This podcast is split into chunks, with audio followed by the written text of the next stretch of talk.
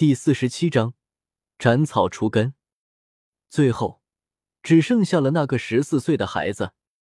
他的目光惊恐的看着萧晨，不敢面对这一切。你，你是魔鬼！他瘫坐在地上，不断的后退。萧晨一步步的走了过来，孩子一步步的退着。忽然，他靠在了一个大树枝上，退无可退。不，不要！你不要过来！求求你，不要杀我！男孩疯狂的求饶着。只见萧晨走到了男孩的面前，他知道，斩草不出根，春风吹又生。今天自己杀了他的父母，日后他变强之后，必定会来找自己报仇。虽然自己很强大，即便他报仇也不怕。但是现在就可以解决这个弊端，何必要等他长大来找自己报仇呢？萧晨慢慢的坐下去，看着他的眼睛，你说，是用你父亲的武魂杀你好呢，还是用你母亲的武魂杀你？萧晨淡淡问道。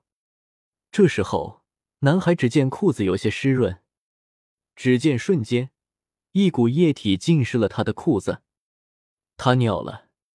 被萧晨吓尿了，萧晨冷冷一笑，看着男孩道：“真没出息，死吧！”说着，只见无数的突刺之枪从地面插出，直接将男孩痛死。那突刺之枪，乃是那男魂师的武魂。萧晨用孩子父亲的武魂杀死了他。这一刻，唐三震惊的看着萧晨。他没想到自己的师傅如此的杀伐果断。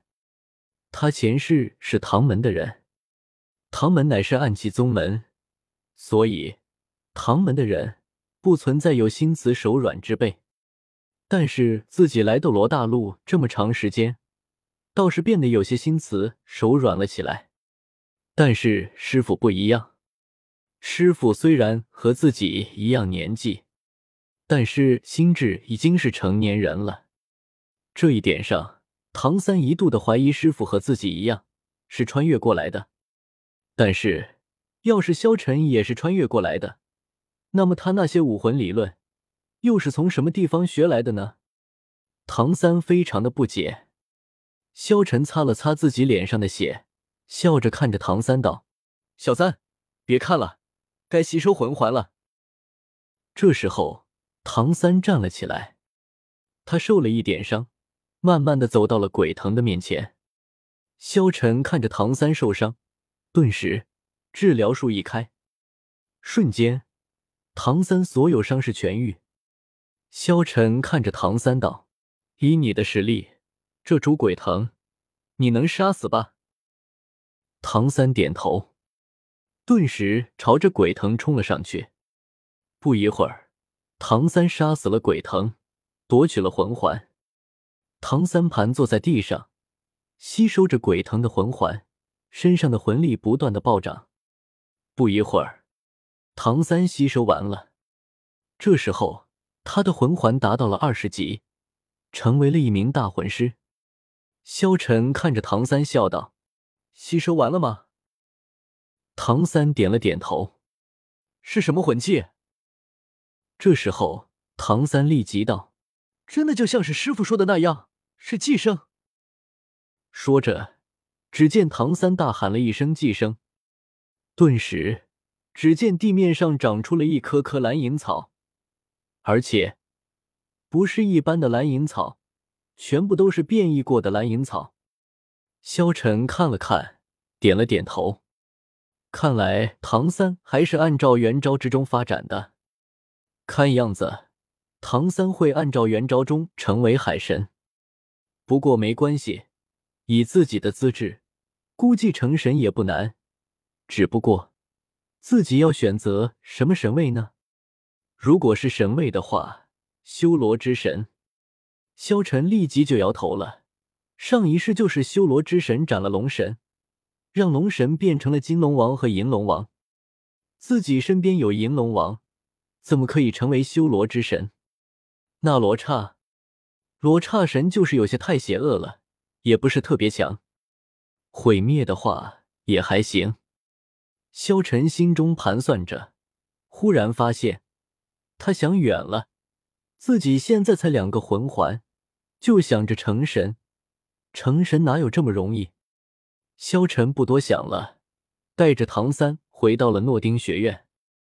刚回到宿舍，萧晨哥哥，我饿了。银龙王跑过来说道：“萧晨现在魂力充沛，可以给银龙王好好的饱餐一顿。”只见银龙王跑过来，对着萧晨的手指开始吸了起来。看到这一幕的唐三，脸上露出了惊讶的表情。这，唐三看着萧晨兄妹，心中无比惊讶。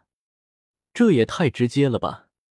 自己还在这里的，他们就这样给喂狗。然后萧晨一边抱着古月娜，让古月娜吸着自己的魂力。靠！你们两撒狗粮也就算了，还非要到自己的面前。这时候。古月娜不断的吸收着萧晨身体里面的魂力，然后身体也发生了一些变化。萧晨忽然感觉古月娜稍微变大了一点点，没错，贴在他身上的部位更软了一些，这应该是长大了吧。又过了几天，萧晨他们的皮蛋终于可以吃了。萧晨开始组织着攻读生，在学校之中卖皮蛋。老大。你说，咱们这皮蛋卖得出去吗？王胜一脸惆怅的看着萧晨问道：“他们吃过皮蛋，这皮蛋虽然好吃，但是他们心里也非常的清楚，这皮蛋的长相就是不好，应该不会有人买吧？”萧晨笑了笑道：“放心吧，有我呢。”来到了学校之中，王胜摆了一个摊子，然后开始叫唤。卖皮蛋了，卖皮蛋了！好吃的皮蛋，五个铜魂币一个。有人要买皮蛋吗？这时候，有一个小女孩过来，觉得新鲜，但是看了一眼之后，那皮蛋黑乎乎的，一看就不好吃，转身就走了。王生有些叹气道：“老大，你看都没人来吃。”萧晨坐着乘凉，悠闲道：“放心吧。”萧晨宇会给我们拉客的。就在萧晨话音刚落，这个时候，只见萧晨宇就叫着一大帮人来到了他们的皮蛋摊位面前。那些人表情上露出了不情愿的表情，似乎都是萧晨宇平时欺负的对象，都是被萧晨宇威胁过来的。萧晨宇像是一个恶霸一般的看着他们道：“过去买皮蛋吃，给我买完了。”虽然他们不情愿，但是还是输给了萧晨宇的威压。几个人买了一些皮蛋，然后不情愿的吃了一口，瞬间，卧槽！他们的脸色瞬间变好了。这皮蛋这么好吃，吃过的人瞬间赞不绝口。原来这皮蛋真的不是毒药啊！原来这么好吃的，陈宇老大的确没有骗我们。我还要一个，我也要，我也要，我也还要一个。几百个皮蛋瞬间被一抢而空。